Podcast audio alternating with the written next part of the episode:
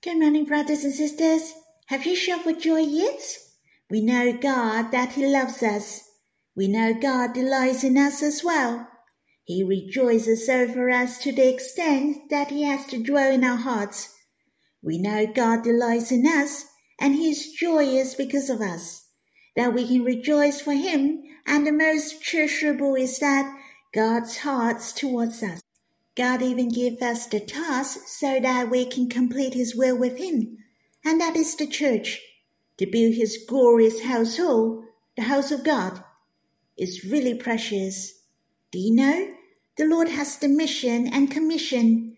He has gloriously accomplished Abba's hidden love dream from all ages and generations. Abba and the Lord commit us so well that we have a part in completing this household. The church after his heart. I thought of believing the Lord when I was 17 years old. I could be in this powerful current. I feel so grateful for that. I give thanks for the Lord has kept me for all these years, that I didn't get lost by the current. I'm still walking on this glorious journey with brothers and sisters. My heart is still fervent to give my best to the Lord. I give thanks to the Lord that He has His glorious will and task among us. It is worthy for us to shout for joy all through our life for such blessings. We are closely connected with the world of Abba and the Lord. As long as we are willing, we can partake in His glorious will. He wants to send us to the world to bear witness for Him. Brothers and sisters, our value in life are not the same anymore. The fishermen in the past became the apostles, became the first generation who affected the world. You see, Peter, John, they have shaken the first century. They were only the fishermen, but they gained man and became the foundation of the first century. How precious we are in the finishing time. We are welcoming the Lord's coming. I hope every one of us take up the task to glorify the name of the Lord and to accomplishing his will together. Hence, I'd like to sing a hymn with you. It's an Echoes of Love, Psalm 57. Take up the task. It is a very precious hymn. The moonlight shines on this sleeping land, awaken thousand souls. God's great love vastest the boundless ocean. Deep in you, deep in me, the same we feel. His love perfect and true. Let us grow together with our songs and of the winter, wines giving fragrance, voice of turtle doves has been heard. Let us rise and say goodbye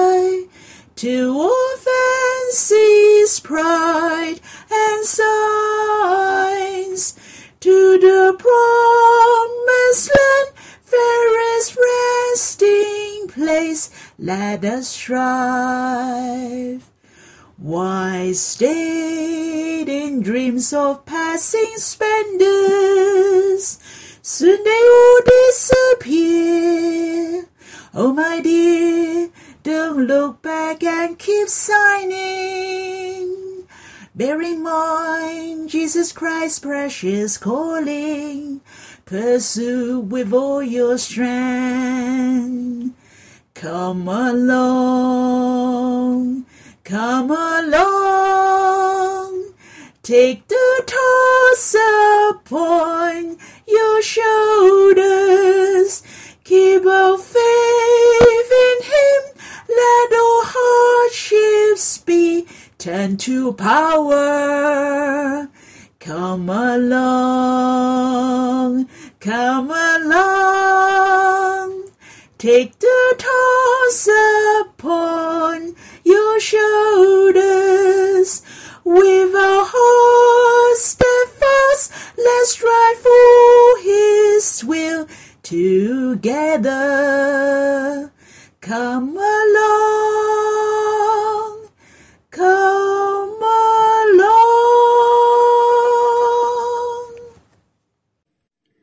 Brothers and sisters, how do you feel about this song? I really like the second stanza. Why stay in dreams of passing splendors? Soon they all disappear.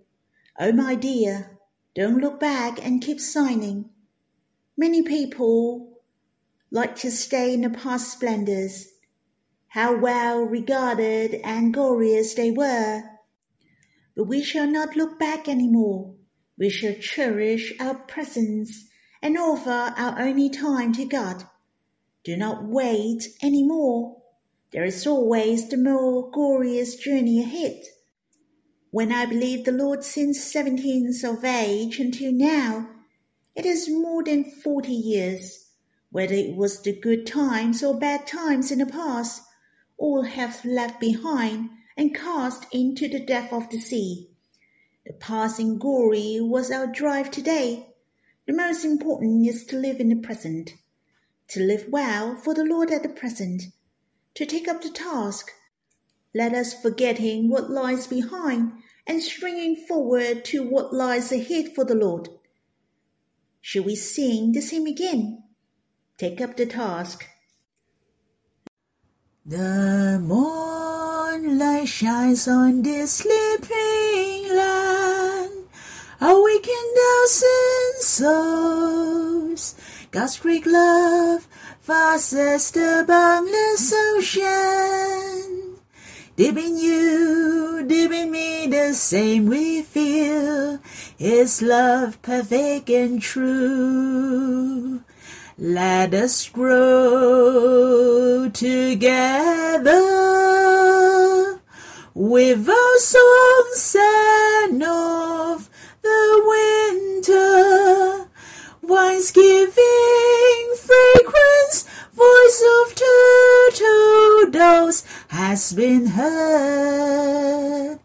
Let us rise and say goodbye to all fancy's pride and signs, to the promised land, fairest resting place. Let us strive. Why stayed in dreams of passing splendors? Soon they all disappear. Oh, my dear, don't look back and keep signing. Bear in mind Jesus Christ's precious calling. Pursue with all your strength. Come along, come along.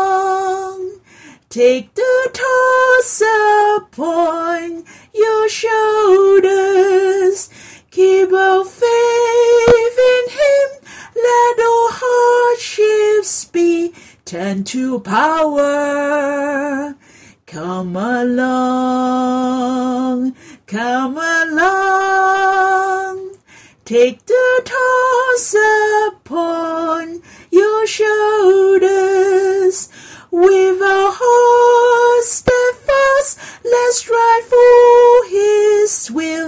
together. Come along, come along. Lord, how precious not only you have saved us, you have changed our life as well. You even commit us, for you want our life to be the most valuable and meaningful. Your will is our purpose of life. O Lord, open our eyes. Help us to see clearly your glorious task. You really need us to accomplish your will, for you want us to be partaking in it. You want us to build a church together. Lord, since you have chosen us, help us to be full of faith. Let us come with you from Lebanon, to go to the place you want us to go, to bring many people to come to you. May you need us to build your glorious church. Lord, May the things you do in our life can glorify you and can press for your coming. May you rise us up. Brothers and sisters, I hope you can have some time to pray and worship Him. Then you can come back to read the Bible with us when you're done. May the Lord bless you. Brothers and sisters, we read in Exodus chapter 19, verse 1 to 3, verse 5 to 6, verse 10 to 11, and verse 14. In fact, I encourage you to finish the whole chapter. I have chosen some of the verses. For those verses, I'd like to share with you especially. I really hope you can have some time to finish chapter 19, for this chapter is very, very important. Shall we read those verses that I have chosen? On the third new moon, after the people of Israel had gone out of the land of Egypt, on that day they came into the wilderness of Sinai. They set out from Rephidim and came into the wilderness of Sinai, and they encamped in the wilderness. There Israel encamped before the mountain, while Moses went up to God. The Lord called to him out of the mountain, saying, Thus you shall say to the house of Jacob, and tell the people of Israel. Verse 5 Now therefore, if you will indeed obey my voice and keep my covenant, you shall be my treasured possession among all peoples, for all the earth is mine, and you shall be to me a kingdom of priests and a holy nation. These are the words that you shall speak to the people of Israel.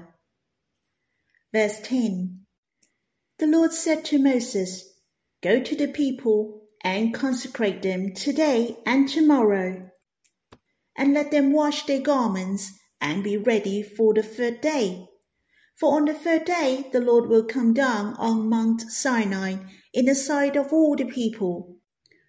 Verse 14 So Moses went down from the mountain to the people and consecrates the people, and they washed their garments.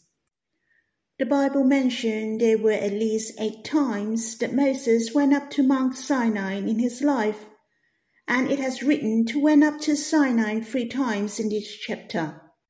And God appeared to him and talked to him, but it mentioned the second and the third trip to Mount Sinai for Moses in chapter 19. But when was the first time? That's the time when Moses saw the vision of the burning bush God committed him to deliver the people of Israel out of Egypt, and that was the first time. God talked to Moses three times in chapter 19. The first few verses mention Moses' second trip to Mount Sinai. God told Moses to consecrate the people to obey his voice and keep his covenant just like he bore the people on eagle's wings and brought them to him, for they were his treasured possession among all peoples, for all the earth was belonged to God, and they should be a kingdom of priests and a holy nation. They should glorify God and serve God. This has declared the heart of God to us. The Lord Jesus nailed it for us on the cross not only to deliver us from going to hell, He really wants us to be glorious, to draw near Him and become the house of God. We should cherish very much the heart of God to us. In chapter 19, verse 8 to 15, Moses went up to the mountain again. He reported the words of the people to God. All that the Lord has spoken, we will do. God said to Moses this time, God would come down and appear to the people on Mount Sinai. God gave them three days to prepare themselves. God told the people that he would come down on Mount Sinai before him. What did God want them to prepare? Of course, God wanted them to prepare their hearts, for he would appear to them after three days. If you were there, what would you do? I believe you would be very nervous and make sure you're well prepared. Obviously, we are there not to commit sin. They're not to sin against God. They're not to complain. If you did something wrong, and you will repent first, so that God would appear to them three days later. It would be bad if God punished them. Hence, God gave them time to prepare themselves to meet God. Hence, in verse 10 and 14 mention to wash their garments. Firstly, it has reminded me two verses. For the holiness without which no one will see the Lord. If your heart is not honest, you cannot draw near God. Therefore, if anyone cleanse himself from what is dishonorable, he will be a vessel for honorable use, set apart as holy, useful to the master of the house. Hence, God commanded them to cleanse themselves, for God has need of them, so that they could affect many people to know God. God really treasured the Israelites so that they could become a great nation, to be a glorious nation, a nation whom drew near God and became a role model to all people. Even though the Gentiles God really wanted to draw near them through the testimonies of the Israelites. Brothers and sisters, before the Lord ascended to heaven, he gave us a task to preach the gospel to all nations, so that people can come to know God. I have reminded myself again and again. Brothers and sisters, we shall encourage each other that we are the one who has the mission. Looks like we're so ordinary but what we're doing is the thing God really wants to do in His heart.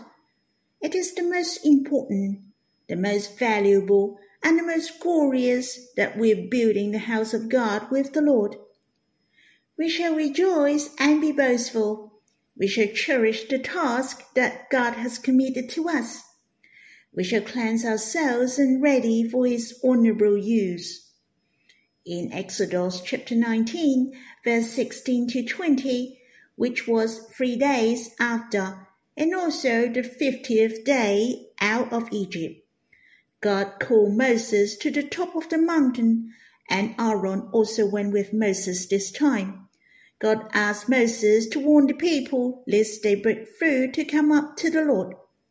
Moses went down to the people and declared to them the Ten Commandments. God also appeared to the people and talked to them. What they saw thunders, lightnings, the thick cloud, smoke, and fire. The smoke of it went out like the smoke of a kiln, and the earth trembled greatly. The trumpet sounds, but the most important was the sound of God, for what they saw, what they heard, and what they felt from their bodies, the environment around them, and the trembling. I can say the presence of God surround every one of them, and God appeared to them solemnly, so that they feed God and be obedient to God. For God is not mocked. And I really treasure God appeared to them solemnly, for he wanted to commit them the task, to give them the commandments, to declare to them that they belonged to God and they should be to God a kingdom of priests and a holy nation. They should draw near God closely, hence they should cleanse themselves. God told them gloriously, for he treasured them so much, that they could be a nation who could bear witness for him.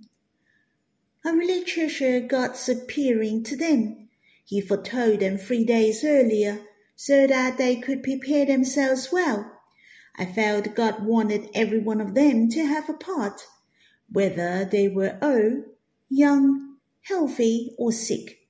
Every one of them could be the priest to draw near God and serve Him. In verse 17, Moses brought the people out of the camp to meet God, and they took their stand at the foot of the mountain. What a grand occasion! All they had to do was to stand out of the camp, could see God's presence. They could experience the presence of God and His majesty. If every one of them who cleanse himself to set apart as holy, to be useful to God. The task of God is dedicated to every one of them. I really cherish every believer of the Lord. God never looked down on him. Everyone is so treasurable. God is waiting for us to partake in it. Brothers and sisters, all we have to do is willing to stand out of the camp, to accept the task and the mission of God. Brothers and sisters, if you have time, I hope you can take time to quiet yourself before God and let Him to talk to you in your heart. He will commit the task to you and reveal Himself to you. He will tell you how precious you are in His heart, how He has needs of you.